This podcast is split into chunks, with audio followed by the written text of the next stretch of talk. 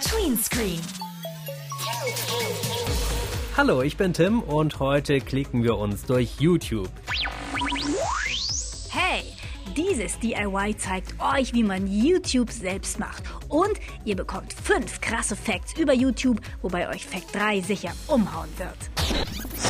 Ja, so in etwa würden manche YouTuber ankündigen, was euch in der Sendung erwartet.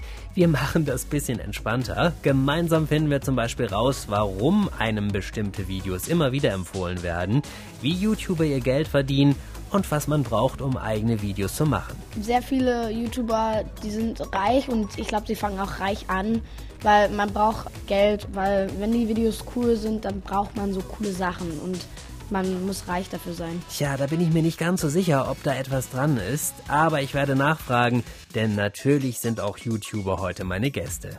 MDR Tweens. Tween Screen. Wir funken dazwischen. Ich schaue gerade ein YouTube-Video. Da sieht man einen jungen Mann, kurze dunkle Haare, blau-rote Jacke vor einem Elefantengehege.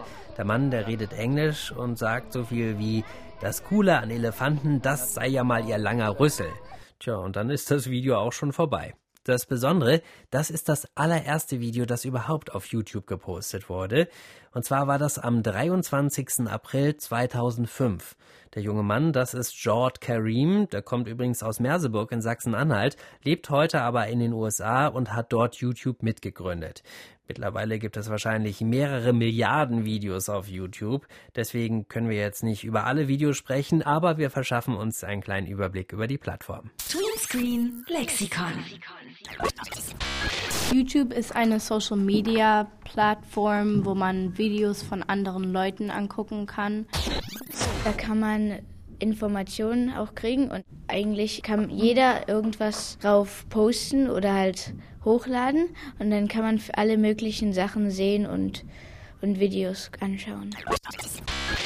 YouTube ist wie eine Wundertüte. Scheinbar gibt es zu jedem Thema das passende Video. Also es gibt da auch ganz viele Tutorials, die man guckt, damit man etwas weiß, wie man das besser macht. Zum Beispiel, wenn man irgendwas aufbauen muss oder so ach ja, die haben es so gemacht, also kann ich es jetzt auch so machen. Ich gucke auch einen Kanal, da machen die auch verschiedene DIYs und so Sachen, wo, wo sie halt was basteln oder irgendwas herstellen oder so. Do it yourself, das bedeutet, mach es ähm, alleine und die zeigen dir so, wie man was macht. Und zwar gibt es heute ein DIY, wie man einen Adventskalender bastelt. Also wenn man so ein Video guckt, dann sagt es so, oh, dieses Video könnte dir auch gefallen und das nervt auch manchmal. Im Hintergrund rechnet wie so ein kleines Programm, welche Videos ich sehr häufig anschaue und vor allem auch mag und kennzeichne, dass ich die mag, dass die mir immer wieder angezeigt werden. Erklärt Marcel Burkhardt. Er ist von der Initiative Social Web macht Schule und gibt Workshops zu YouTube. Die Plattformen wie YouTube möchten natürlich, dass ich lange auf ihrer Seite eben bleibe und immer mehr Videos konsumiere, immer mehr Videos Videos anschaue. Deswegen werden mir dann einfach ähnliche Videos angezeigt, weil YouTube davon ausgeht, das könnte mich interessieren. Und je länger jemand bei YouTube bleibt, desto mehr Werbung schaut er, die vor oder während der Videos eingeblendet wird. So verdient YouTube Geld. Na, es ist dann auch irgendwie komisch zu denken, dass man irgendwie schon überwacht wird, was man halt immer macht und was man guckt und dass dann das Internet auch wirklich weiß, was einem gefällt und was einem nicht gefällt. Genau, da sind wir auch äh, schnell in dem Thema Filterblase. Das heißt, ich bekomme nur Inhalte, die eigentlich das, was ich sowieso schon weiß oder was mich interessiert oder was meine Meinung ist, nochmal bestätigt. Da ist es natürlich die Aufgabe von jedem selbst, ein bisschen wieder auszubrechen und sich neue Inhalte zu suchen. Manchmal geht man auf YouTube, weil man irgendwas wissen will oder so, aber dann sieht man irgendwas anderes, klickt dann noch da drauf, dann sieht man noch was anderes. Ja, und dann am Ende guckt man einfach nur irgendwelchen Quatsch, weil man nichts Besseres zu tun hat. Ich gucke meistens so die trendy Sachen oder so lustige Sachen. ich habe noch nie ein Reaction-Video gemacht, weil ich würde mal sagen, schaffst du es, dieses Video bis zu Ende zu schauen, ohne zu lachen? Man kann auch sehr viel Geld damit verdienen wenn man etwas dreht, was die Leute mögen oder so gerade in ist. Von YouTube alleine reich werden, das wären vielleicht ein Prozent, da sitzen professionelle Teams dahinter. Also die machen das meist gar nicht mehr alleine. Man sieht zwar öfters einen YouTuber dort vor der Kamera ein bisschen rumspringen, was erzählen, aber da steckt meistens ein Team dahinter, was diese Videos plant, was sich Gedanken macht, was bringen wir welchen Tag. Also die haben dann einen richtigen Redaktionsplan aufgebaut. Gefilmt werden die Videos der großen YouTuber dann oft auch in richtigen Studios oder zumindest von Kameraleuten. Ganz ähnlich wie beim Fernsehen. Mich stört es, dass es manche YouTuber gibt, die diese Videos machen, wie zehn Arten von Küssen oder so. Fünf Tipps, um besser zu kochen. Tipp 3 hat mich mega überrascht. Aussagen, die einen dazu verleiten, dass man das unbedingt sehen möchte und meist steckt da wenig Inhalt dahinter. Deshalb lautet der Tipp von YouTube-Experte Marcel, sucht gezielt nach Videos zu Themen, die euch interessieren und lasst euch nicht auf der Startseite von den Videos mit den reißerischen Überschriften beeindrucken. Ja, das war schon mal ein kurzer Überblick über YouTube. Und jetzt läuft zwar nicht die Kamera, dafür sind aber alle Mikros geöffnet. Ich freue mich über Besuch. Seit acht Jahren ist sie auf YouTube schwer aktiv. Angefangen hat sie in eurem Alter. Mittlerweile ist sie 20. Die YouTuberin Nora Wunderwald ist mein Gast. Hallo. Hallo. Ja, mit zwölf habe ich gehört, hast du angefangen, Videos bei YouTube zu posten. Wie ging das damals bei dir los? Ähm, das ging so los, dass ich tatsächlich immer selber ähm, YouTuber geschaut habe und den nachgeeifert habe. Ich wollte sein wie die und hatte das irgendwie auch in mir. Ich wollte immer irgendwie was kreieren und was schneiden mit meinem Computer. Und so habe ich dann erste kleine Videos gemacht. Ich war damals im Internat und habe mit meinen Freunden Songs nachgesungen oder sowas und das dann eben hochgestellt, ohne zu wissen, dass das jetzt jeder sehen kann im Internet. Also klar wusste ich das, aber ich wusste noch nicht, welches welches Ausmaß das eigentlich hat. Wie ist dir das dann bewusst geworden, dass da doch ganz schön viele Leute zugucken? Das war letztendlich so, dass irgendwie immer mehr aus meiner Klasse das mitbekommen haben, dass ich da irgendwas online stelle und das natürlich alles einsehen konnten und ähm, ja auch was ich zu Hause mache, wenn ich nicht in der Schule bin. Und tatsächlich ähm, war das nicht so schön für mich, gerade dass das eben diese Leute gesehen haben, die ich wirklich auch kannte, weil sie haben mich dann immer ein bisschen ähm, runtergemacht dafür und gemobbt und das gegen mich verwendet. Ähm, ja, die Leute, die von außerhalb kamen, sozusagen, die Leute, die irgendwie ich übers Internet kennengelernt habe, die waren immer total unterstützend und das hat mir gefallen, aber die Leute aus meinem näheren Umfeld, die haben es mir tatsächlich eher schwer gemacht. Würdest du denn dann heute sagen, dass es ein gutes Einstiegsalter ist, mit zwölf bei YouTube anzufangen oder sollte man da lieber noch ein bisschen warten? Ich habe tatsächlich auch noch den, ich würde es vielleicht sogar wirklich Fehler nennen, den Fehler gemacht, meinen Eltern nichts davon zu erzählen. Das hätte ich jetzt im Nachhinein gerne gemacht, weil die hätten mich vielleicht auch vor einigen Sachen beschützt als Zwölfjährige. Man hat noch nicht so eine dicke Haut, ähm, wie man sie dann später bekommt, weil wenn man sowas hochlädt im Internet, es wird, ob es jetzt von deinem engsten Umkreis oder von Leuten von weiter her immer negative Kommentare geben. Aber wenn man beschützt wird von seinen Eltern, wenn die damit ein Auge drauf haben, wenn man vielleicht sogar gemeinsam ähm, was konzipiert oder was online stellt und sich überlegt, was möchte ich machen und dann nicht immer auch einen Zugriff hat auf das, was Böses über einen gesagt wird, sondern die Eltern das so ein bisschen moderieren, also da ein Auge drauf haben, dann glaube ich, kann das ganz gut sein. Aber ich habe so richtig angefangen, ja erst mit 14 und das finde ich eigentlich ein besseres Alter. Da ist man noch mal ein Stück reifer. Man kann ja vorher eigentlich auch schon mal üben. Man muss ja die Videos nicht gleich der ganzen Welt präsentieren, denn Videos produzieren, das kann man ja im Prinzip in jedem Alter und vielleicht erstmal im Freundeskreis rumzeigen oder sowas. Sag mal, aber wenn wir bei den Videos sind, YouTube gucken, das funktioniert ja wunderbar, das funktioniert äh, fast in jedem Alter. Es gibt ja auch extra Angebote zum Beispiel für Kinder. Aber wenn ich mir jetzt so die Videos angucke, dann sieht das immer alles so leicht und witzig aus. Du bist YouTuberin. Wie viel Arbeit steckt in so einem Video? Ähm, erstmal überlege ich mir, was für ein Video kommen soll, was ich machen möchte, was mich auch gerade beschäftigt. Also eigentlich schaltet mein Kopf nie aus. Alles, was ich sozusagen tagtäglich erlebe und meine Gefühle und Gedanken, die packe ich letztendlich immer in Videos. Und ähm, dann bereite ich die vor. Manchmal schreibe ich mir ein paar Stichpunkte, manchmal nicht. Manchmal muss ich mir Sachen zusammensuchen, je nachdem, was das für ein Video ist. Das dauert aber nicht lange, vielleicht zehn Minuten oder so. Und dann drehe ich dieses Video, das dauert so 15, 20 Minuten, je nachdem, was für ein Video es auch, es auch ist. Und dann geht es schon in den Schnitt. Der dauert wieder, auch je nachdem, wie lang das Video ist, aber so halbe bis Stunde. Und ähm, dann muss es nur noch hochgeladen werden. Und ein Bildchen, was man sieht, muss gemacht werden. Ja, und dann geht es schon online. Also so viel Zeit ist es tatsächlich gar nicht. Ich würde jetzt mal so sagen, zwei Stunden. Und ist das dann eine Rolle, die du bei YouTube spielst? Oder bist du da so, wie du sonst auch bist?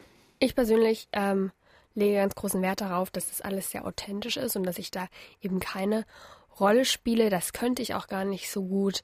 Ähm, das will ich auch gar nicht. Trotzdem ähm, könnte es vielleicht ein falsches Bild von mir vermitteln, wenn man mich nur über YouTube kennt, weil bei YouTube rede ich in eine Kamera und ähm, da sind keine Menschen um mich rum. Aber im wirklichen Leben bin ich sehr schüchtern und bin nicht so einfach am Kommunizieren und am Reden.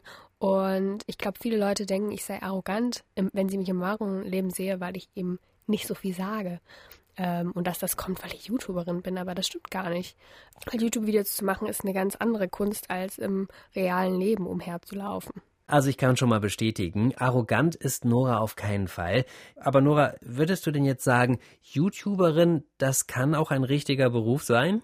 Auf jeden Fall würde ich sagen, äh, man kann das Ganze zum Beruf machen. Ähm, man steckt ja da durchaus viel Arbeit rein. Also wie gesagt, mit dem Produzieren eines Videos ist es noch nicht getan. Es kommt dann noch die ganzen anderen sozialen Medien hinzu, Instagram und Twitter und Facebook, was es da nicht alles gibt, was man nutzen kann, die Kommentare beantworten und so weiter. Man arbeitet vielleicht mit Firmen zusammen und muss sich da Konzepte überlegen. Also man kann durchaus einen Beruf draus machen und auch Dinge machen, die über das YouTuber-Sein an sich hinausgehen. Also viele veröffentlichen ja ein eigenes Buch oder eine eigene Produktreihe oder so.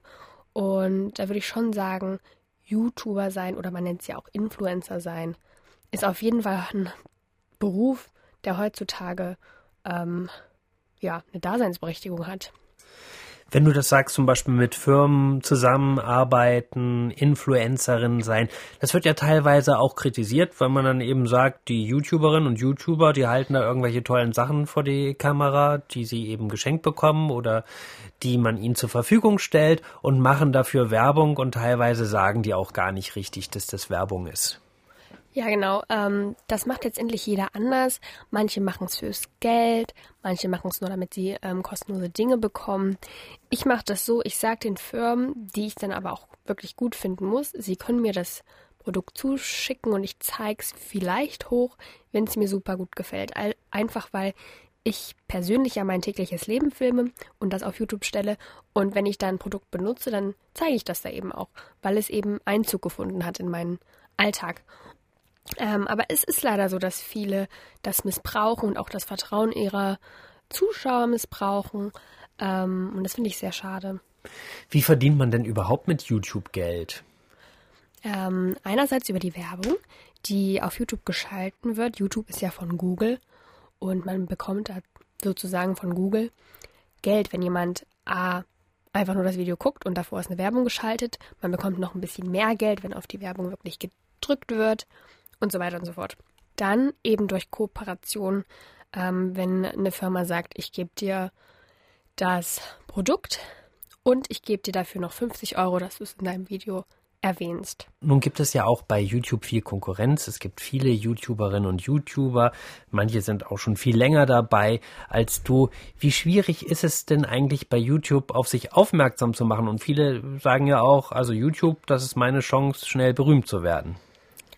Ja, ähm, so hatte ich das, als ich 14 war, auch gehofft. Also ich habe den Leuten, die ich selbst geschaut habe, ja ein bisschen nachgeeifert und die hatten alle total viele Abonnenten und das ging bei denen allen auch total schnell. Und bei mir, ich mache das jetzt schon sechs Jahre und bin immer noch nur bei 16.000 Abonnenten, auch wenn das, wenn das viele Leute sind, 16.000 Menschen. Aber ich finde es wichtiger, ähm, nicht Sachen zu machen, die unbedingt eine breite Masse erreichen und immer gut ankommen, sondern Beiträge zu kreieren, die mir am Herzen liegen und die mir wichtig sind und woran ich was habe und woran ich auch finde, dass viele Leute was haben und die die Leute weiterbringen und nicht immer nur spaßig und toll und ähm, tauglich sind für eine breite Masse. Nora Wunderwald, dann vielen Dank, dass du hier bei MDR Tweens uns ein bisschen davon erzählt hast, wie du als YouTuberin gestartet bist und, und was dabei vielleicht wichtig ist. Sehr gern. Für alles, was einen Bildschirm hat. MDR Tweenscreen. Und jetzt lernt ihr noch jemanden kennen, der gerade mit seinen Videos richtig durchstarten möchte. Er produziert keine Pranks, Let's Plays und packt vor der Kamera auch keine neuen Klamotten aus. Er möchte mit Hirn seine Fans überzeugen. Ich bin Benedikt Bartsch, ich bin 14 Jahre alt und bin ja ein junger Medienmensch, so würde ich mich einschätzen. Hallo und herzlich willkommen beim Brain Fox. War das mein Einsatz? Ja, ich bin bei YouTube der Brain Fox und ich mache da Reportagen und Interviews. Hier mal ein kleiner Einblick von den letzten Videos. Hallo und herzlich willkommen beim Brain Fox. Ich bin hier heute im alten Schlachthof in Dresden und wir interviewen Willi Wiss Wissen. Ich bin hier vor dem Backstage-Eingang. Heute geht es beim Brain Fox um die Geschichte von Christoph. Er lebt seit Jahren auf der Straße als Obdachloser. Obdachlosigkeit. Wie fühlt sich das eigentlich an? Ich treffe gleich Helene. Sie ist 22 Jahre alt, wohnt bei ihrer Familie in Dresden und hat das 21. Chromosom dreimal im Körper. Sie hat Down-Syndrom. Also unbedingt abonnieren und die Glocke drücken, dann verpasst ihr keine weiteren Videos. Ich habe am Anfang mit einem Kumpel ähm, habe ich angefangen. Ich habe Lernvideos gemacht. Das würde ich jetzt um Gottes Willen nicht nochmal machen. Aber ähm, ich habe mich ganz einfach vor einer grünen Studiowand gestellt, habe da erzählt und habe quasi Geschichtsthemen einfach vermittelt. Das hier ist der Brainfox und heute geht's um ihn hier. Martin Luther oder auch genannt den Reformator. Mein Opa hat mir damals Videoschnitt beigebracht und deswegen bin ich wahrscheinlich so ein bisschen in die Schiene reingerutscht. Martin Luther wurde im Jahr 1483 in Eisleben, das ist eine kleine Stadt in Sachsen-Anhalt, geboren.